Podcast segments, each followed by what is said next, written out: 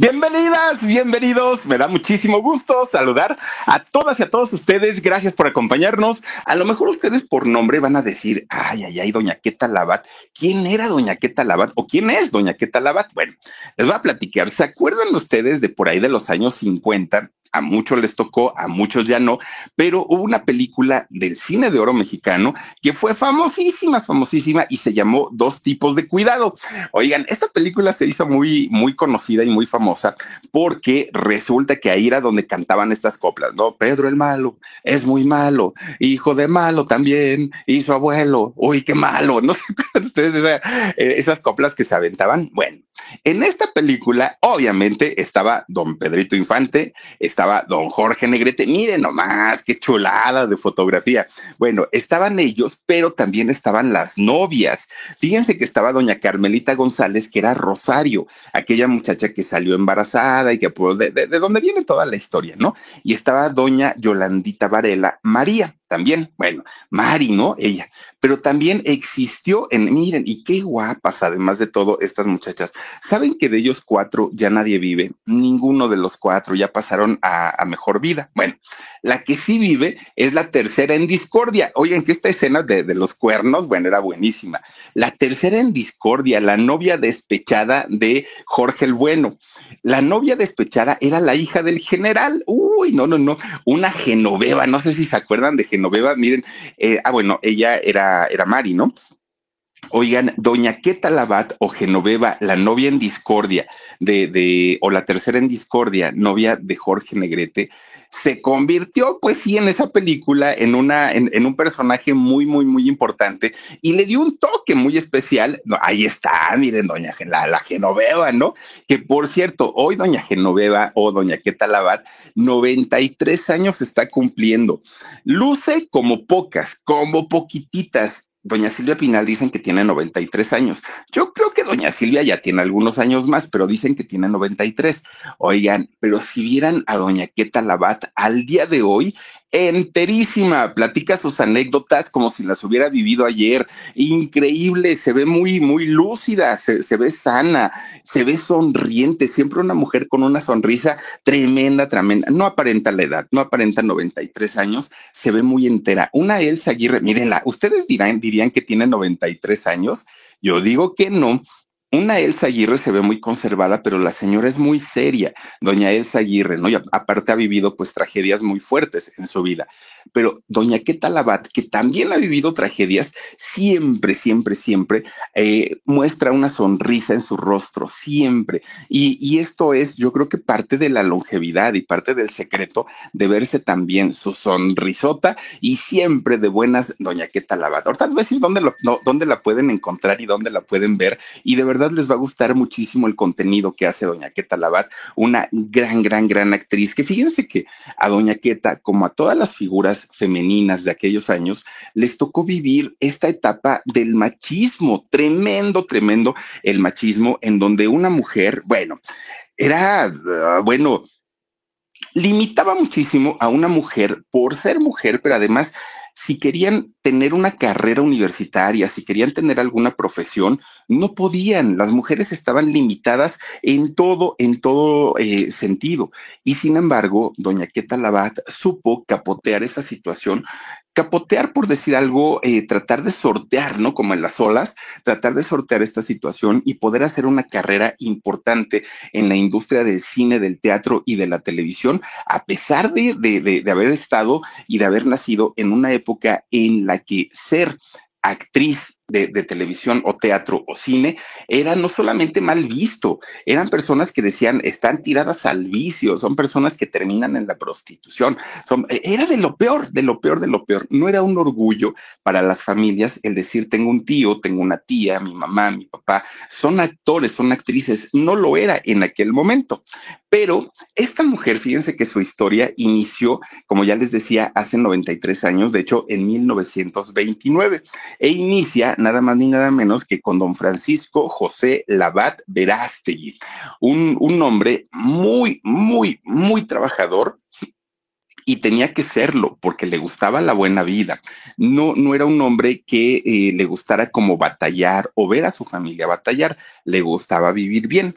Y resulta que él se casó con una mujer muy hermosa llamada Eldemira Bayona Oropesa. Y doña Eldemira, pues fue una mujer dedicada en cuerpo y alma al cuidado no solamente de su esposo, de don Francisco, también dedicada al cuidado de sus siete hijos pues oigan, era una familia bastante, bastante grande. Ellos eh, vivieron en la Ciudad de México, aquí en el Distrito Federal, y resulta que primero viven en la colonia Roma. Fíjense que la colonia Roma se sabía que por aquellos años era una colonia de abolengo, que era una colonia con un nivel socioeconómico bastante, bastante alto. Es ahí en esa colonia donde nacen los siete hijos de este matrimonio, del matrimonio Labat. Bueno, pues ellos estaban ahí, ¿no? Pero miren, la, la historia de estos siete chamacos era una historia muy diferente a la de la gran mayoría de los pobladores de la gran ciudad en ese entonces porque mientras la mayoría de los niños eran hijos de personas que venían de diferentes estados de la República a hacer vida en la, gran ciudad y padecían muchísimo porque muchos llegaron sin trabajo, sin dinero, sin casas, tenían que rentar en vecindades, algo así como la película de, de, Pepe el Toro, ¿no? Hagan de cuenta.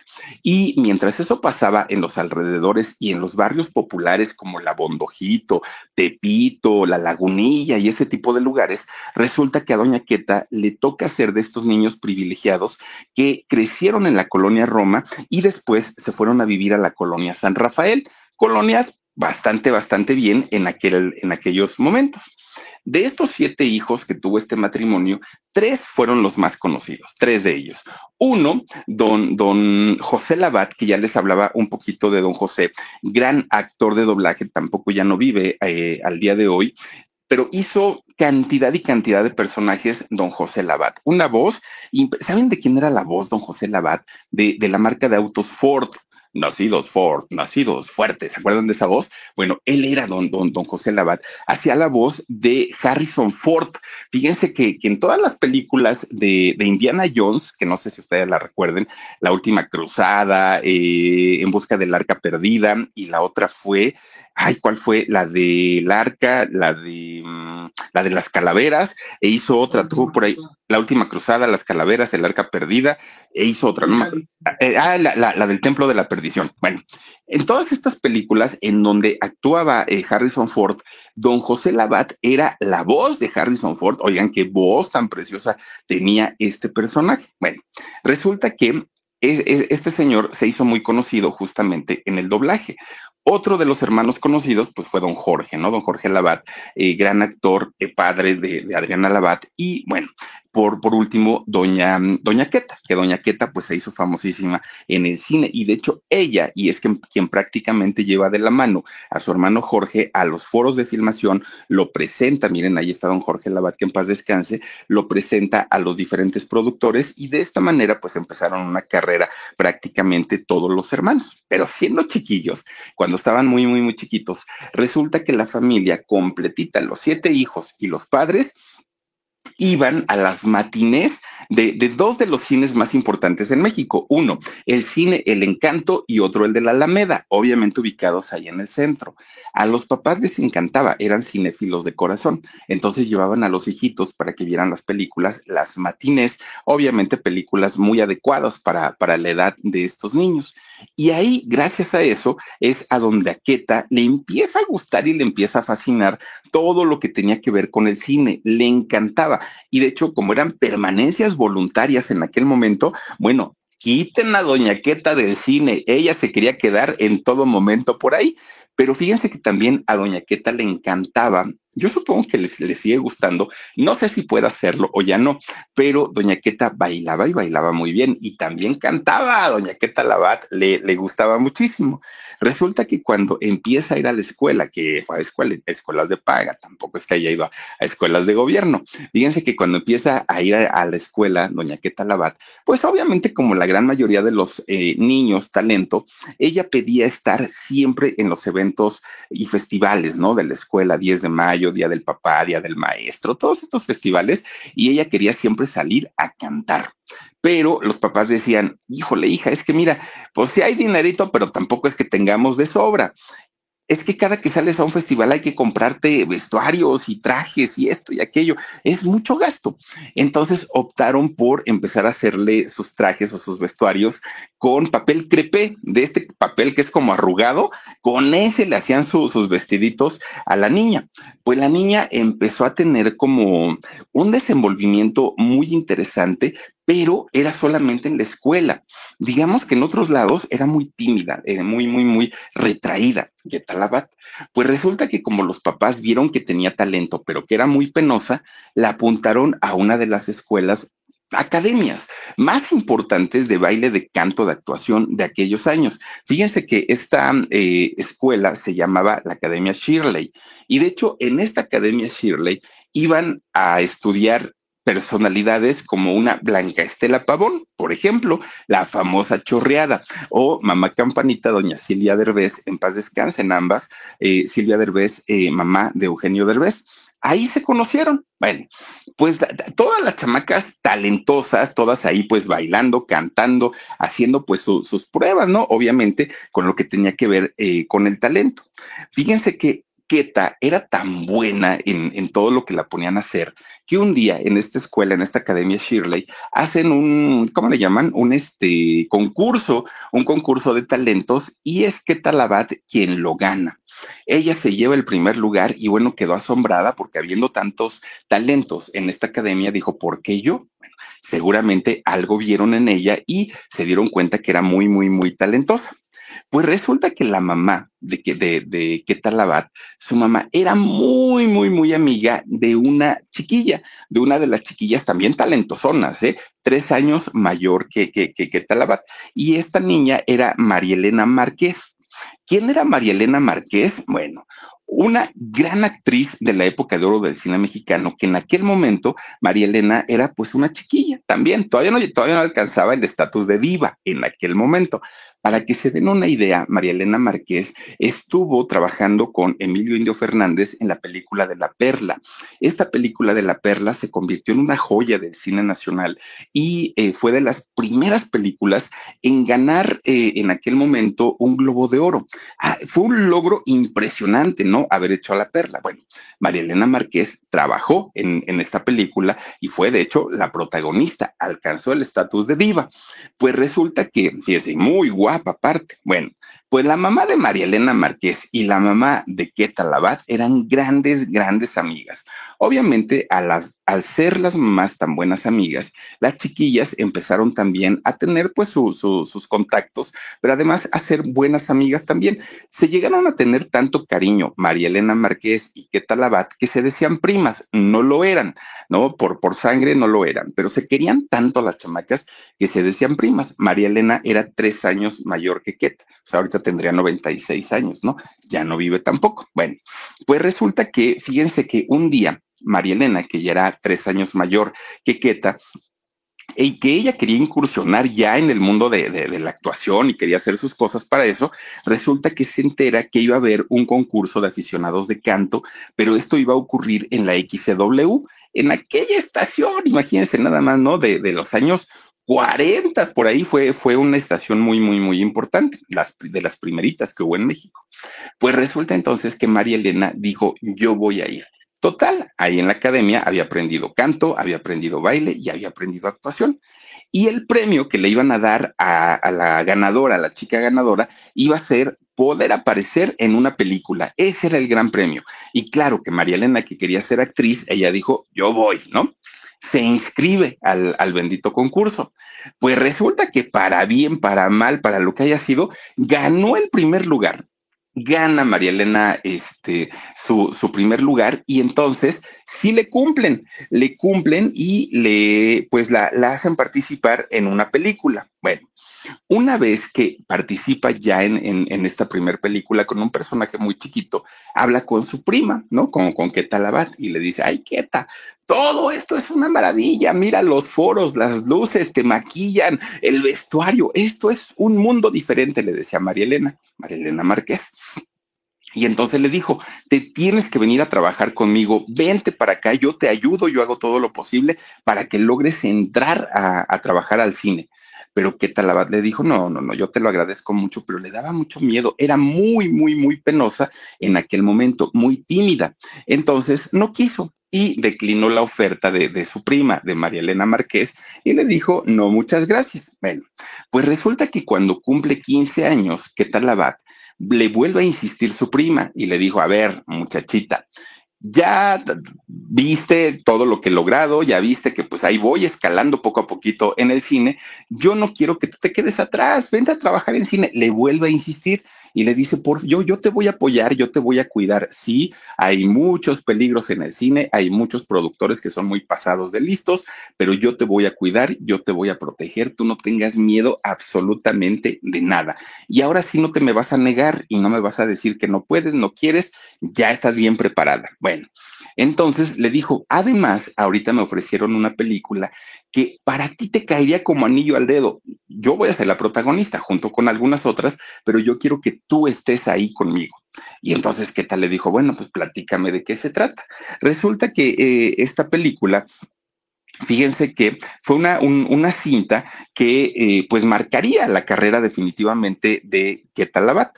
Pues resulta que hagan de cuenta que que Talabat estaba muy, muy, muy como, como, dudosa de querer participar o no.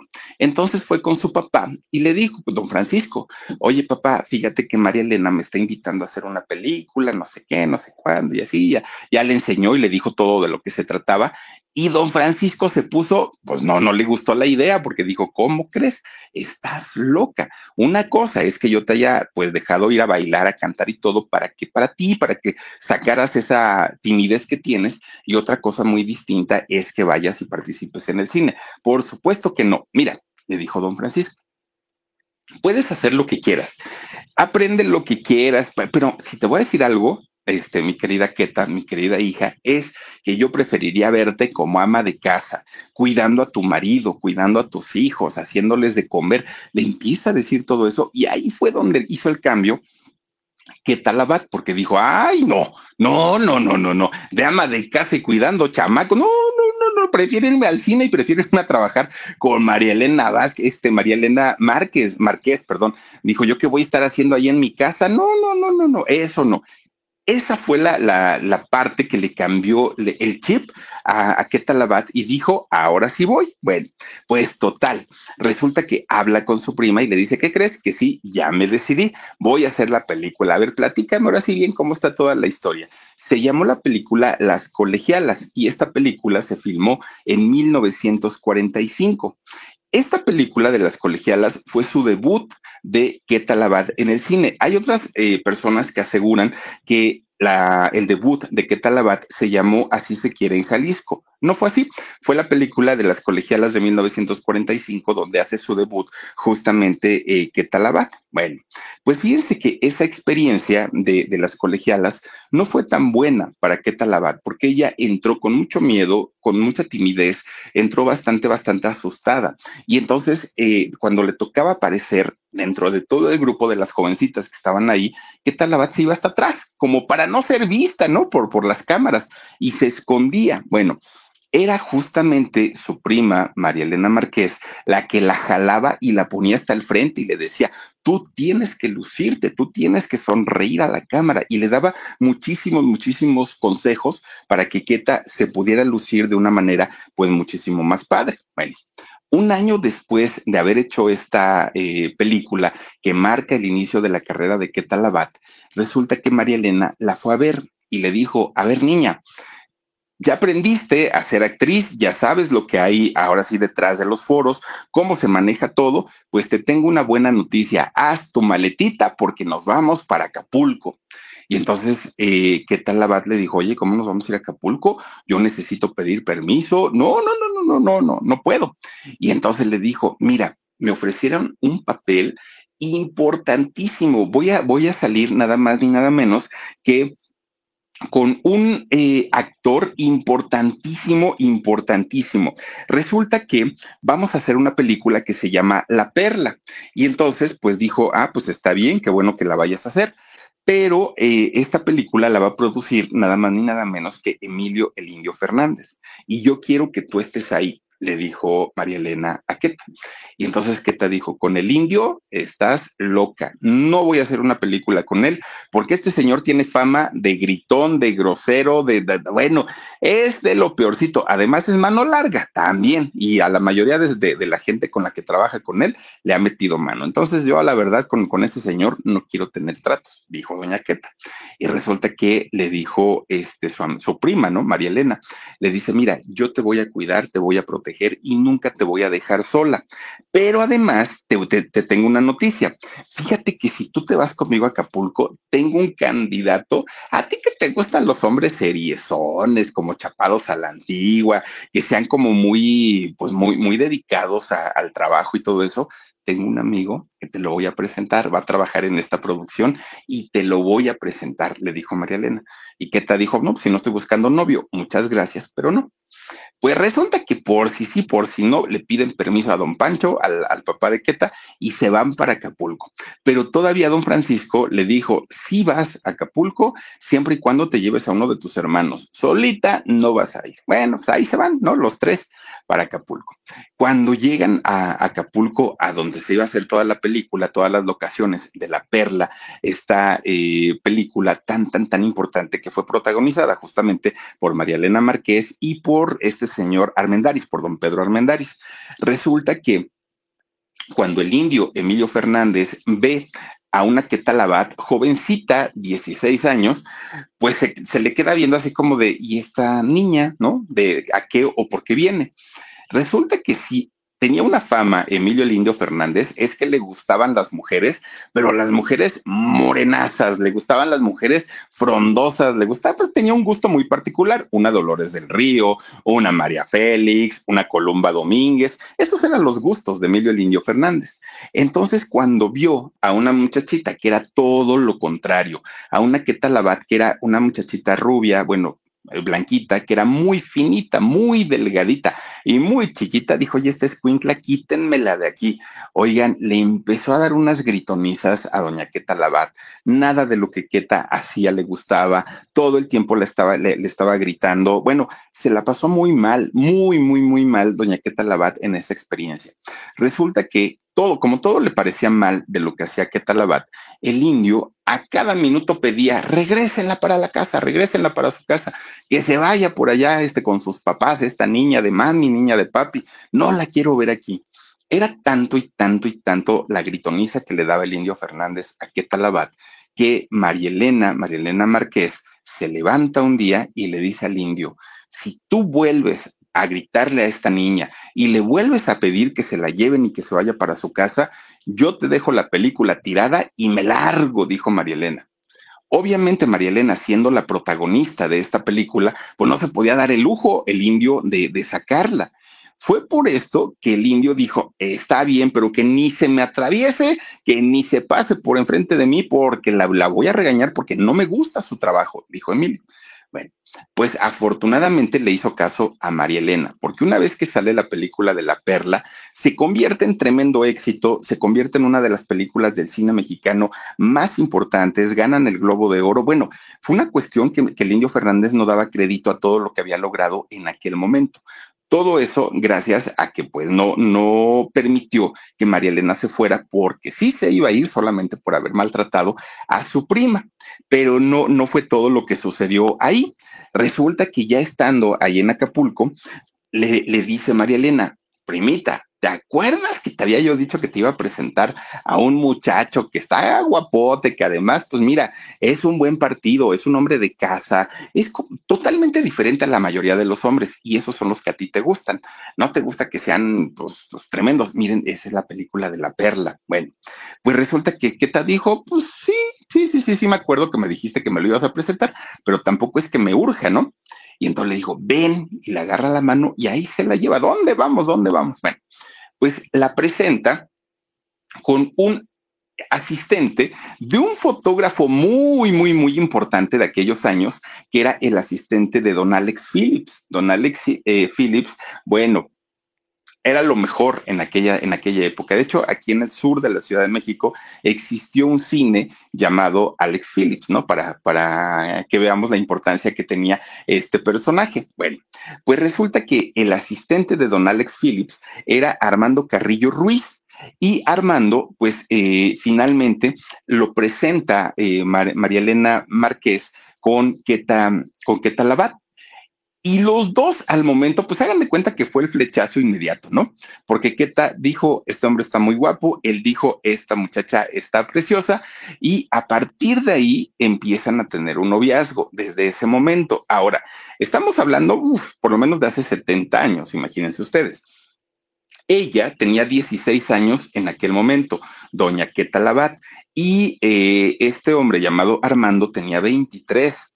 Es decir, pues sí, había una diferencia de edad, por lo menos de siete años, pero además, Keta Labat era menor de edad. Empezaron un romance, sí, pero no se casaron hasta que Keta logra la mayoría de edad. Hasta eso, ¿no? Pues afortunadamente. Se casaron ocho años después. Se hace tremenda boda, tremenda, tremenda boda. De hecho, fue en el año 43. Y fíjense, no, no, no, perdónenme. Se hace tremenda boda y resulta que Armando se convierte en el único novio y gran amor de Doña Queta Labat, el único, el primero y el único y el último. Ellos eh, se casaron y estuvieron juntos cerca de 43 años y solamente la muerte fue lo que pudo separar a esta pareja. Imagínense nada más el, el grado de unidad, ¿no? Que tenían ellos. Bueno, Tuvieron cuatro hijos, ellos, eh, de nombres Enrique, Armando, Teresa y Pablo, que de hecho Pablo Carrillo es eh, comentarista deportivo en Imagen Televisión. Fíjense nada más, eh, Pablo Carrillo ya tiene muchos años, ¿no? dedicado justamente a eso. De hecho, él no estudió comunicación ni nada parecido. No recuerdo si él es abogado o qué es Pablo Carrillo, pero tiene otra profesión totalmente distinta, pero tiene años dedicándose a, a ser comentarista deportivo y ahora lo hace ahí en Imagen Televisión. Bueno, pues doña Queta Labat, a pesar de ser una mujer sí muy guapa, una mujer además muy elegante, fíjense que ella no, nunca se consideró dentro de los rostros de las grandes divas del cine. Y volvemos al mismo tema, ¿no? Una Silvia Pinal, una Elsa Aguirre, una María Félix, nunca estuvo ella como, como puesta o considerada al nivel de ellas. De hecho, doña, doña Queta Labat siempre fue una mujer muy sencilla, bueno, hasta el día de hoy, una mujer muy sencilla y gracias a eso pudo lograr una carrera importante en el cine. Si, si, una cosa hizo brillar la carrera de Queta Labat es que ella sabía perfectamente su rol como actriz de reparto. Es decir, ella sabía perfectamente que nunca iba a lograr un protagónico por las los requerimientos y las especificaciones de los directores, pero era algo que a ella no le preocupaba, porque ella decía, bueno, yo hago un papel en, en, la televisión, hago un papel en el cine y es importante. Si es protagónico, no es protagónico, bueno, eso ya es lo de menos. A final de, cuentas, lo que yo quería era ser actriz y, y ya, lo, ya lo he logrado. Bueno, Keta Labat jamás ha pasado desapercibida en ninguna de las producciones en las que trabajó, en las que colaboró. A lo mejor no salía durante toda la película, pero siempre llamaba la atención gracias a su belleza y también a su talento. Además, ella se daba cuenta que mientras otros figurones de, del cine se peleaban, armaban pues sus rivalidades, una María Félix con, con Dolores del Río, entre todas ellas que siempre se estaban echando las habladas, resulta que doña Queta Labat, ella siempre, siempre cosechaba amistades, iba sumando, sumando, sumando, sumando. Pero esto le, le, le, ayudaba en muchos sentidos, pero por otro lado, mucha gente le decía, es que tienes que ser más aguerrida, es que tienes que entrar en pleito para que te tomen en cuenta. Y ella dijo, yo no soy así. Tan, tan era tan tranquila en su juventud, doña Queta Labat, que a pesar de que bailaba muy bien, porque había estudiado baile, había estudiado canto y lo hacía bastante bien, fíjense que llegaron a, le llegaron a hacer ofrecimientos para convertirla en gran vedette que era lo que estaba de moda en aquellos años, que las grandes actrices tuvieran pues su, participación en espectáculos en centros nocturnos. Pero doña Queta decía, no, no, no, no, no, no. Pero además de todo, para, para ese momento, Queta Labat ya estaba casada con, con este señor Armando, Armando Carrillo, Y eh, don Armando era celosón, muy celosón. Entonces decía, no, no, no, no, no, no, no. Si con a duras penas Armando le daba permiso para que, para que siguiera actuando, para que siguiera trabajando. Bueno, cuando había escenas de besos, don Armando se ponía pues bastante, bastante celosón. Un día le ofrecen eh, un papel, un personaje para una de las películas de Luis Buñuel, de este español, que sus temas son, bueno, eran muy fuertes. Y resulta que, que Doña Queta dijo, no, muchas gracias, pero no, porque mi marido se me va a poner bien celoso. Entonces, pues, ¿para qué le busco, no? ¿Para qué le busco mejor ahí? Bueno, fíjense que, de hecho, era tan celoso su esposo de doña Queta Labat que no estaba muy de acuerdo en que su mujer manejara un auto. Decía, no, para eso somos los hombres, porque los hombres tenemos que manejar. Es más, agradecele a Dios que te dejo trabajar, porque las mujeres están para cuidar a sus hijos y para cuidar a su marido. Y menos cuando tenía algún evento de, su carrera, evento de, cine, bueno, sufría mucho don Armando, porque decía, es que yo no puedo soportar que verte con esas ropas tan, tan atractivas y donde luces bastante bien y que haya tantos hombres por ahí. Tú tienes que estar pues por ahí eh, cuidando más bien de tu familia. Bueno, doña Queta Labat le, le hizo una promesa a su esposo y le dijo que en el momento, pues que ya ella hubiera cumplido con todos sus compromisos que tenía con los productores, iba a dejar la carrera. Ella ya no iba a seguir trabajando más porque sí se quería dedicar a sus hijos, se quería dedicar a él y hasta ahí quería dejar ya toda la situación. Pues resulta que no pudo hacerlo. Y no pudo hacerlo porque los productores la seguían buscando y le seguían diciendo, tan no puedes desperdiciar tu vida, no puedes desperdiciar tu juventud. Eres una mujer talentosa y tienes que seguir trabajando. Que Abad se tiene que partir en mil pedazos para ser esposa, amante, amiga, madre de familia, cuidadora. Bueno, de todo lo que hace una ama de casa normalmente, pero además ser estrella de cine tuvo que hacerlo y a su esposo Armando ya no le quedó de otra más que decir, ok, no estás descuidando tu casa, no estás descuidando tu familia, adelante, sigue con tu carrera, pero bueno, muy, muy, muy a, su pesar, aunque Armando seguía trabajando todavía en las, las, producciones de cine, porque él era el asistente de don Alex Phillips. Bueno, pues resulta que, fíjense que, que era doña Queta tan buena actriz y, y bueno, era de, la, de las menos problemáticas y menos conflictivas que la televisión la empieza a buscar. La televisión empieza a ofrecerle contratos para que eh, fuera a trabajar en esos años cuando doña Queta, siendo, siendo pionera en la televisión, no existía Televisa, no existía Televicentro, eran empresas como, como el Canal 8, como el Canal 4, como el Canal 2, pero todos por separado, ¿no? Eran empresarios distintos que cuando le ofrecen eh, irse a trabajar a la televisión a doña Queta Labat, ella tiene que ir a hacer sus programas al edificio Moro de la Lotería Nacional, al que está sobre Paseo de la Reforma y Bucareli. Ahí fue, eran los foros de televisión que le rentaba la, la Lotería Nacional en aquel entonces, porque no existía Televicentro, porque no existía Televisa, porque eran de los primeritos, ¿no? Eran pioneros. Y Ketalabat tuvo la oportunidad de trabajar, ah, miren, ahí está justamente el edificio de la lotería. Fíjense que Ketalabat tenía que eh, hacer televisión en vivo como se hacía en aquellos años. Nada de apuntador, nada de teleprompter, nada, nada, eso no existía. Eso ya fue muchos años después. En aquellos años se tenían que aprender sus diálogos. Empezó a trabajar Doña Queta con eh, este Manolo Fábregas, con este gran actor en los teleteatros, antes de los televiteatros. Bueno, Resulta que empiezan a trabajar ellos y Manolo Fábregas tenía en aquel entonces un programa de revista matutina dominical y ahí también estaba Doña Quetalaba. Entonces empezaba a alternar su carrera entre el cine, entre la televisión, también hacía teatro, pero además entre toda su familia, algo que pues no, no, no era tan sencillo porque para eso tenía que levantarse de madrugada, dormirse de madrugada y bueno, pues era mucho trabajo. Después la invitan a hacer un... Eh, un proyecto llamado Un Paso al Abismo.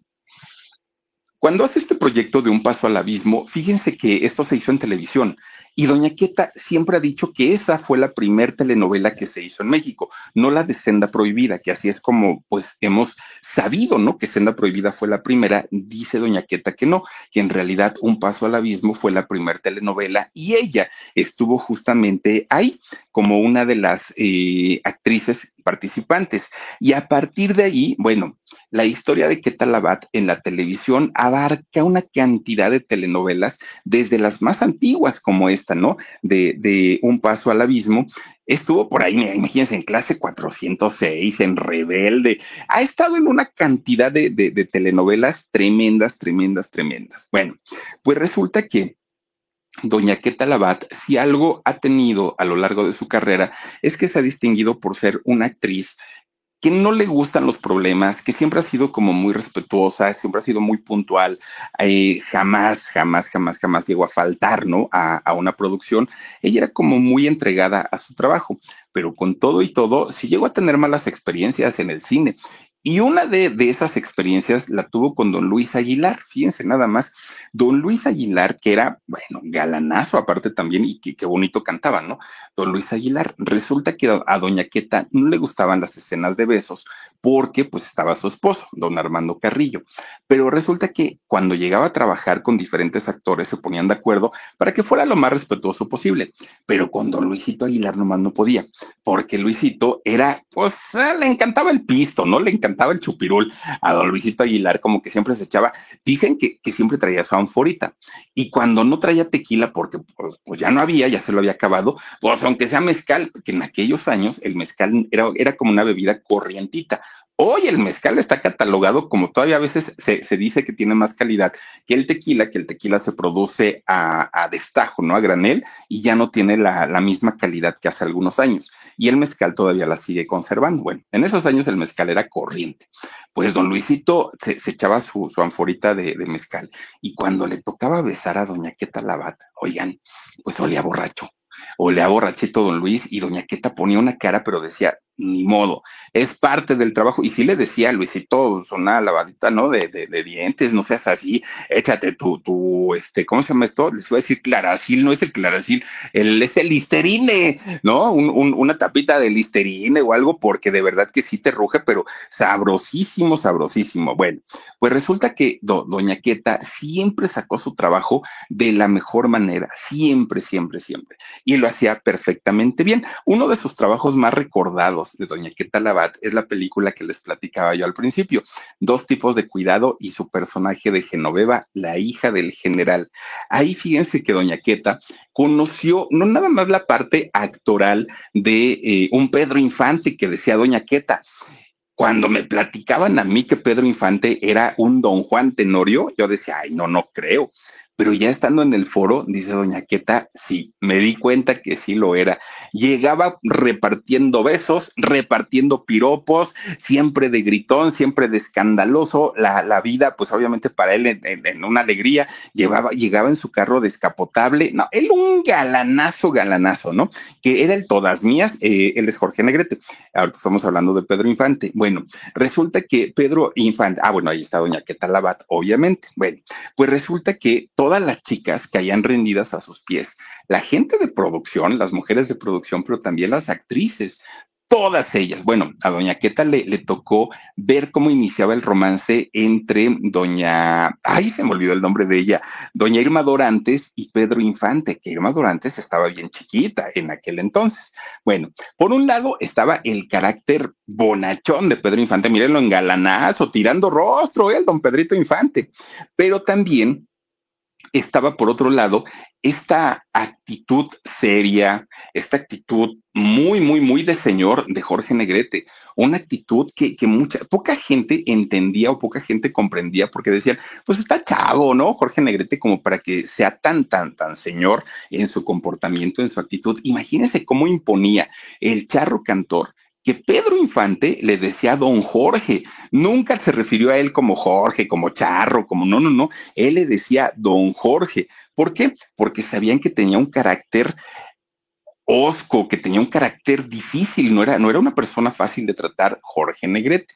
Eso sí, Su debilidad, pues obviamente las mujeres de Jorge Negrete. Y donde ponía el ojo ponía la bala, pero además de todo, Jorge Negrete era espléndido a más no poder, obviamente siempre con las mujeres. Fíjense que Queta Labat y Jorge Negrete se hicieron grandes amigos. ¿Por qué no pasó esto con Pedro Infante? Porque Pedro Infante todo el tiempo le coqueteaba, todo el tiempo estaba así con que guapota y esto y lo otro, y, y Queta pues siempre se sintió así como que no, no, no, no, yo por ahí no voy. Y con Jorge Negrete, siendo todo un señorón, siendo todo un caballero, sí lograron tener una amistad. De hecho, fíjense que Jorge Negrete apodaba a, a Queta Labat como la arañita, le decía arañita, porque Queta desde aquellos años ya tejía, llevaba sus agujas para tejer el derecho y al revés, y ahí estaba doña Queta Labat, este teje y teje. Entonces Jorge le decía, oye, chama, que estás bien jovencita, eso, eso lo hacen las viejitas, ¿cómo te pones tú ahí a tejer y todo? Pero decía Queta, pues es que me gusta, ¿no? Me, me gusta andar ahí en, en, entre todo esto. Bueno, pues Queta Labat inicia una relación muy bonita de amistad con don Jorge Negrete. Don, porque todo el mundo le decía justamente así. Hace ratito les decía que todos los, los actores de esa película habían fallecido y fíjense que sí, de hecho la única que vive es doña Queta Labat. Bueno, pues resulta que, fíjense que Queta Labat dice hasta el día de hoy que a pesar de que esta película de dos tipos de cuidado es una de las películas que más se retransmiten en televisión y también en internet, pues resulta que las regalías que le llegan a dar, ella siendo la única sobreviviente de, de toda esta generación de actores, pues que son pesos literalmente.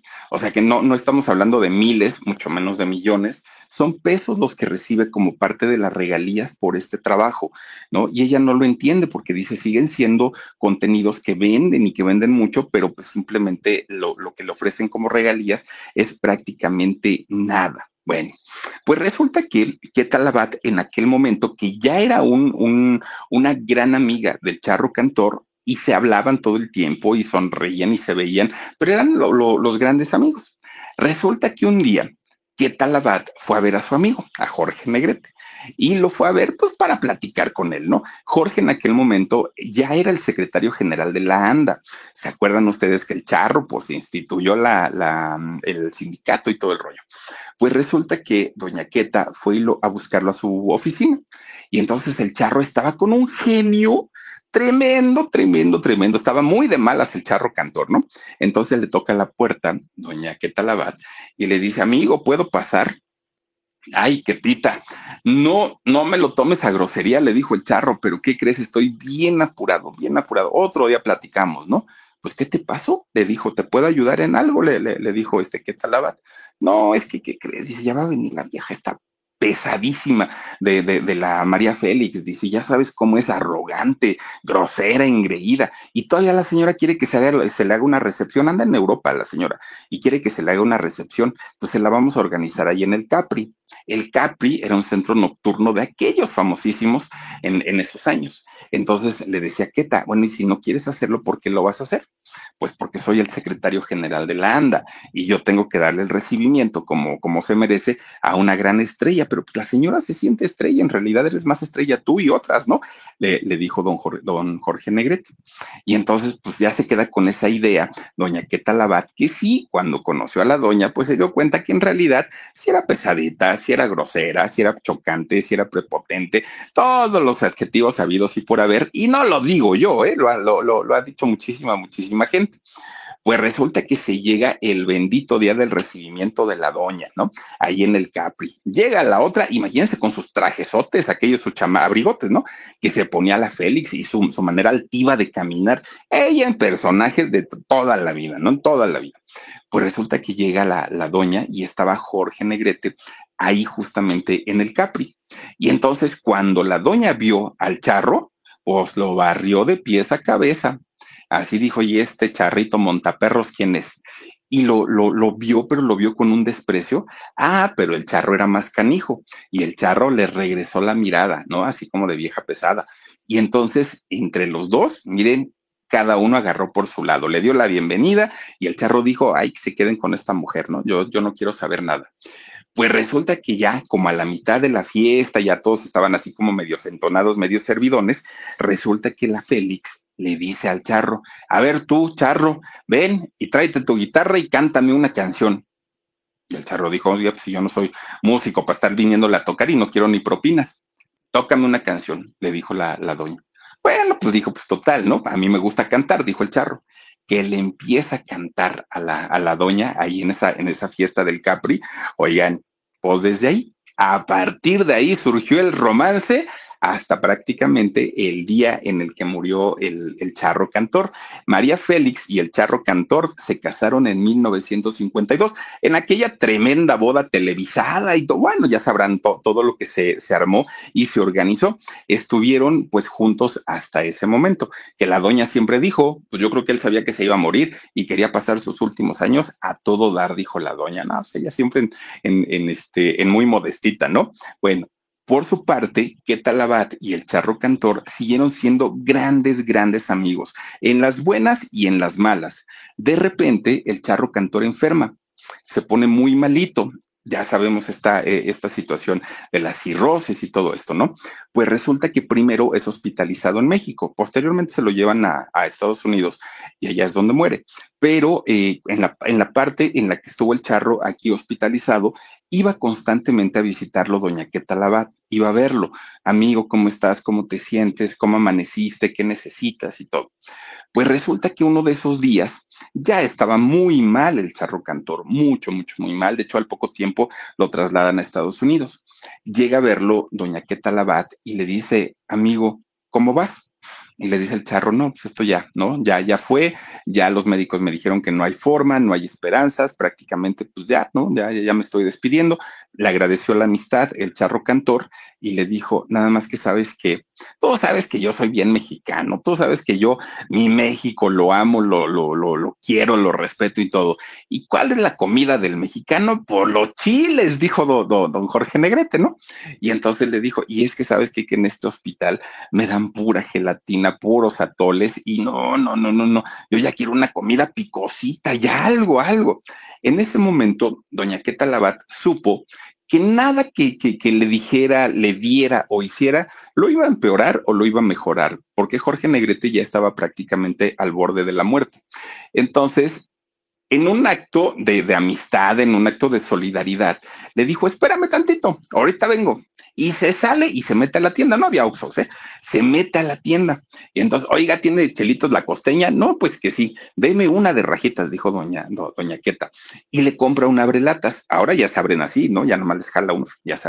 Pero en ese entonces había que comprar el abrelatas compra el abrelatas, se lo mete así bien guardadito Doña Queta y se sube al cuarto de, de, Jorge Negrete y le dice, le abre la lata y le dice, amigo, yo no sé si te los vas a comer o no, yo no sé si te sirvan o no, pero por lo menos llévate ese sabor, ¿no? El sabor de tu México, le dijo este ¿qué tal Y le dijo, ya me tengo que ir, amiguito, pero vengo otra vez para verte y para saber cómo vas y todo. Pues el charro cantor, miren, se dio la enchilada, ¿eh? De su vida, comiéndose sus chelitos de la costeña. Bueno, pues Jorge Negrete posteriormente es llevado a Estados Unidos y allá es donde pierde la vida. Pero doña Queta Labat pues le hizo el favor de cumplirle uno de sus últimos deseos al charro cantor y todo en nombre de la amistad. Y claro, para ese momento, cualquier cosa que le hubieran dado al charro cantor ya no lo iba a mejorar, tampoco lo iba a empeorar, era simplemente darle un gusto en aquel momento, pues al, al charrito cantor. Bueno, pues resulta que, fíjense que pasa toda esta situación con, con el charro cantor, pero Queta ya pues era una, un, artista consolidada en aquellos años, pero sus hermanos todavía no, ni, ni José Labat ni tampoco Jorge. Y fue, Jorge de hecho también ya había hecho doblaje en aquel momento, pero no era una estrella de cine. Jorge Labat estuvo haciendo doblaje para Los Locos Adams, si no estoy mal, hizo doblaje para Los Locos Adams y algunos otros personajes. José Labat también ya había hecho eh, algunos otros personajes, pero fue su hermana la que los lleva ya finalmente con productores, los empieza a presentar y principalmente a Jorge, se convierte en, un, en una estrella de cine y en un galanazo además de todo, porque en sus años de juventud, don Jorge Labat fue un hombre muy, muy, muy atractivo y llegó a ser una de las eh, personalidades y él sí protagonizó, fíjense, películas, eh, estuvo por ahí incluso con la India María, don, don Jorge Labat, haciendo películas y con muchas actrices y actores muy importantes. Bueno, pues resulta que Fíjense que eh, los hijos de, doña Queta Labat, los cuatro hijos que, ella tuvo, al día de hoy solo Pablo Carrillo es el único que se dedica pues al, mundo del espectáculo, ¿no? En este caso al mundo deportivo. Pero todos los hijos, siendo chiquitos, participaron en películas, la gran mayoría de, estas películas en participaciones muy pequeñitas, ¿no? Estuvieron haciendo desde Sorgeye y estas películas que, que se hacían en los 60s, en los 70s, por ahí estuvieron los muchachitos actuando, pero todos ellos ellos empezaron a irse por otros caminos y solamente fue Pablo el único que decidió dedicarse a la narración y al cronismo deportivo y lo hace bastante, bastante bien. Bueno, pues resulta que, fíjense que eh, Doña Queta Labat, a pesar de que siempre la vemos sonriendo y a pesar de que siempre la vemos como muy contentita, fíjense que Doña Queta también ha pasado por situaciones complicadas y por situaciones muy, muy, muy difíciles. Una de ellas, por ejemplo, es, eh, fue la muerte de su esposo. Fíjense que cuando muere don Armando, don Armando Carrillo, Doña Queta sufrió mucho porque don Armando había sido su pareja de toda la vida, su único novio, su único esposo, el padre de sus cuatro hijos. Entonces, doña Queta Labat sí sufrió y sufrió bastante, bastante. Pero además también eh, eh, fue experimentando poco a poco la pérdida de cada uno de sus hermanos. De los seis hermanos, todos empezaron a morir. Quizá uno de los problemas más grandes de la longevidad es esa, ver morir a, todo, a toda la familia, ¿no? Desde primos, tíos, bueno, los padres y posteriormente a cada uno de los hermanos, a todos ellos. El último que murió murió en el 2018 y fue justamente don, don José Labat, este actor de, de doblaje, fue el último en, en irse desafortunadamente. Entonces, pues sí, ha tenido bastantes pérdidas y aún así con todo y todo, doña Queta Labat, fíjense que siempre la vemos muy muy, muy, muy de buen humor. Doña Queta Labat, de sus cuatro hijos que, que, tiene, todos están con ella, siempre están apoyándola y además tiene 15 nietos, que déjenme decirles que los nietos son los, los que la han metido de alguna manera a las nuevas tecnologías. Si algo le gusta a Doña Queta Labat es cocinar, le fascina la cocina a Doña Queta Labat. Pues un día una de sus amigas le dijo, oye, ¿qué tal? ¿Y por qué no abres tu TikTok? Y ahí, mira, puedes empezar a subir recetas. Y le dijo, ay, no, yo no sé nada de eso, yo no entiendo nada, eso es para chamacos. Y, su amiga le dijo, no, hazlo y vas a ver que te va, te, va a empezar a ir muy bien ahí porque la gente, pues, pues le gusta todo tipo de contenidos. Oigan, pues empezó a subir sus videos y vean a doña, a ver si podemos abrir uno, Dani, sin, sin volumen, porfa.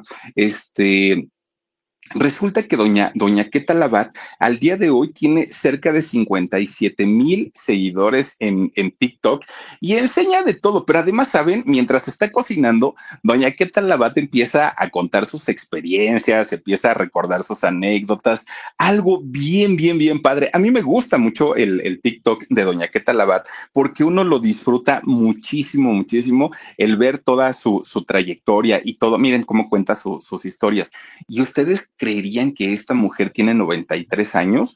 Yo no, porque habla con una fuerza, con una sonrisa, con no, no, no, no es otra cosa, doña, doña Queta Labat. Fíjense nada más, casi 57 mil seguidores ahí en su cuenta de TikTok y la mayoría de, de, de, la gente que la sigue, pues obviamente son mujeres, son señoras y sobre todo señoras que en algún momento pues han visto el trabajo y las películas de doña Queta Labat. Doña Queta ha ganado el premio Ariel de Oro, que es un premio especial que da la, Academia de Ciencias y Artes Cinematográficas de México, por la gran trayectoria que ha tenido a lo largo de su vida, entre muchos otros premios ¿eh? que ha ganado Doña Queta Labat. Le han hecho homenajes también a, a Doña Queta, obviamente en vida, lo cual se agradece muchísimo. Hizo hizo porque no sé si, si, seguirá o, pensará seguir haciendo películas, pero por lo menos hizo más de 150 películas, 38 telenovelas, obras de teatro, programas de televisión. Bueno, hoy tiene una, una sección de cocina en el programa Hoy, ha cumplido 77 años de carrera y después de estos 77 años de carrera, no, no piensa retirarse todavía. Doña Queta Labat dice que le queda mucho, mucho, mucho por dar y por entregar a toda la gente. Fíjense nada más, una actriz Sí, no de las principales de la época de oro, pero eso no le quita el estatus de ser una gran actriz y sobre todo vigente, que ya es cosa rara para un, personaje de esa edad. Nos, nos, sorprendemos tanto de don Ignacio López Tarso, que se ve muy bien, ¿no? A la edad que tiene, pero oiga, doña Queta le dice, quítate, que ahí te voy. Yo por lo menos le daría unos 78 años más o menos, pero no 93, y a sus 93 se ve re bien la señora. Muy chula, con todo respeto, doña Queta Labat, le mandamos muchos, muchos besos, y ahí está la historia de esta gran actriz de la época de oro del cine mexicano y de la época actual, doña Queta Labat. Por lo pronto, vamos a saludar y a despedirnos de quienes nos de quienes nos han acompañado esta noche. Marina Molina, muchísimas gracias por tu super sticker. También está por aquí con nosotros, échale mi Dani, Nínive Sánchez, gracias Nínive, te mando muchos besotes. Arcelia Romero, buenas noches Philip, ya está mi like y viéndote, muchísimas gracias. Arcelia, te mando besos. Mar Rodríguez, Philip, buenas noches y saluditos. Gracias mi queridísima Mar. Lucy Ser Cerveza Sol, debe ser. Saluditos desde Puebla, muchísimas gracias.